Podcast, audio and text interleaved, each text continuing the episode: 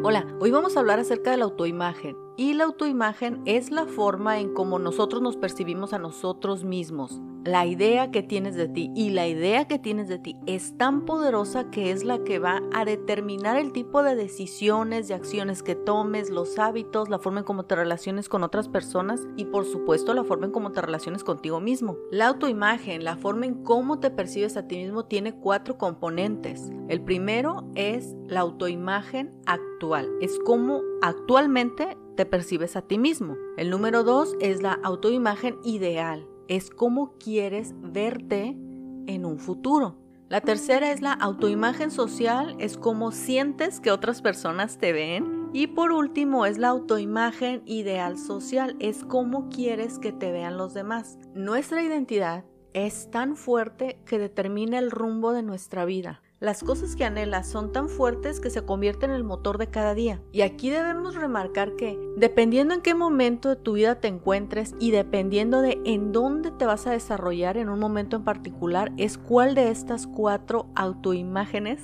son más importantes.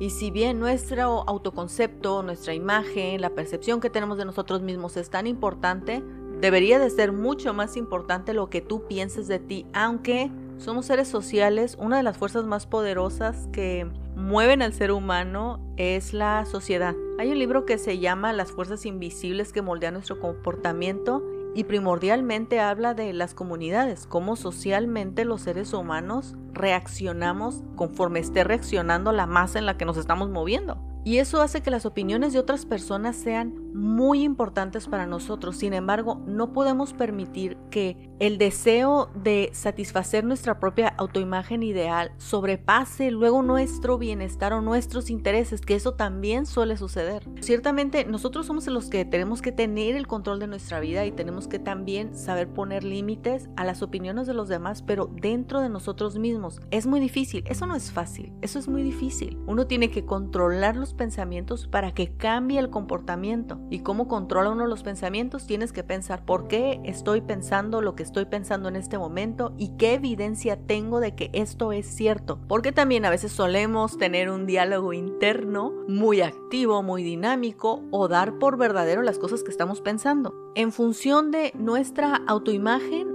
vamos a tomar la mayor cantidad de decisiones, las que nos acerquen a cómo queremos vernos en un futuro y cómo queremos que nos perciban en un futuro. Sin embargo, cuando dentro de nuestra meta está el público, la audiencia, las otras personas como parte principal, siempre va a ser nocivo. Eso forma parte de la motivación externa, del aplauso del público, de la aceptación, la aprobación. Hay dos episodios que hablan más específicamente acerca de los problemas de la motivación externa. Uno se llama motivación interna y motivación externa, el otro se llama no cumplo mis metas porque pierdo motivación. Convendría que los escucharas si estás inclinado a tomar más en cuenta a los demás. Yo lo he vivido, no soy la única, es algo nocivo. Tomar en cuenta a la audiencia para determinar cómo vamos a vivir nuestra vida es algo nocivo. De los cuatro componentes de la autoimagen, el que conviene que rija tu vida es tu autoimagen ideal. ¿Cómo quieres ser en un futuro? ¿En qué punto te sientes orgulloso u orgullosa de ti? Eso es lo que tiene que ser más importante. Las personas más fuertes que conozco son las personas que son fieles a lo que ellas quieren hacer y han aprendido a separar sus opiniones de las opiniones de los demás. Es muy difícil, pero vale la pena comenzar a trabajar en ello.